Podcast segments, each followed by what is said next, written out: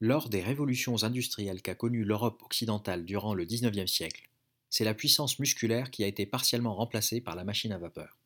Pour autant, le muscle humain n'a pas totalement disparu de toute activité humaine, nécessitant une puissance musculaire.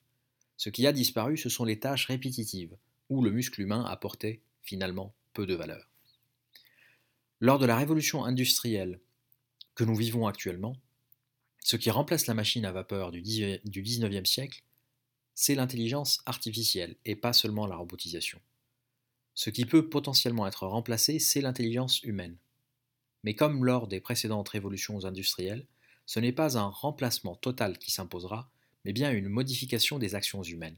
Le répétitif sera remplacé, le créatif ne le sera pas. Et n'oublions pas qu'un plombier a besoin de créativité, pas seulement un auteur ou un directeur artistique. C'est donc bien à une interaction et à une coopération entre l'intelligence humaine et l'intelligence artificielle qu'il faut s'attendre, et non pas à un remplacement de l'une par l'autre.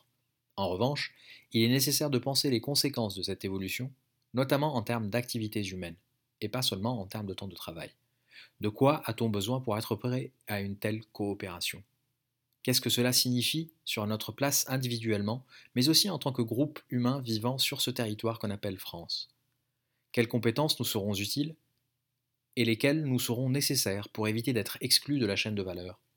Quelles conséquences sur l'organisation du territoire, étant donné l'exode rural qui a suivi la deuxième révolution industrielle, celle de la deuxième moitié du XIXe siècle?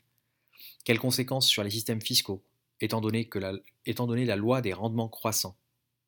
Celle qui dit qu'une intelligence artificielle peut être dupliquée à l'infini quasiment sans surcoût et sans, sans contrainte géographique? Et enfin, quelles conséquences sur les solidarités et les protections qui font tout l'intérêt de la vie en société, de l'association politique elle-même. Il y aurait encore pas mal d'autres questions à se poser et dont il faudrait anticiper les réponses. Dans l'immédiate après-guerre, le commissariat général au plan a permis d'imaginer la France du lendemain, celle qui a été construite dans la deuxième moitié du XXe. La tendance actuelle serait de laisser la main invisible planifier tout cela comme bon lui semble. Ce serait une erreur majeure à mon sens. Par ailleurs, la réponse à ces défis n'est pas dans le projet européen tel qu'on le connaît depuis 20 ou 30 ans. Il ignore de manière tout à fait dogmatique toute capacité de planification.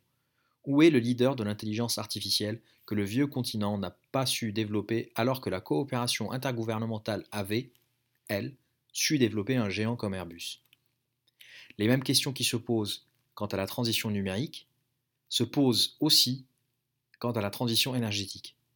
Et l'effort pour y répondre nécessite là aussi du volontarisme et donc de la planification. Non, je ne réclame pas un retour en arrière, je réclame une volonté de préparer l'avenir, parce que personne de sérieux ne peut naviguer à vue par gros temps.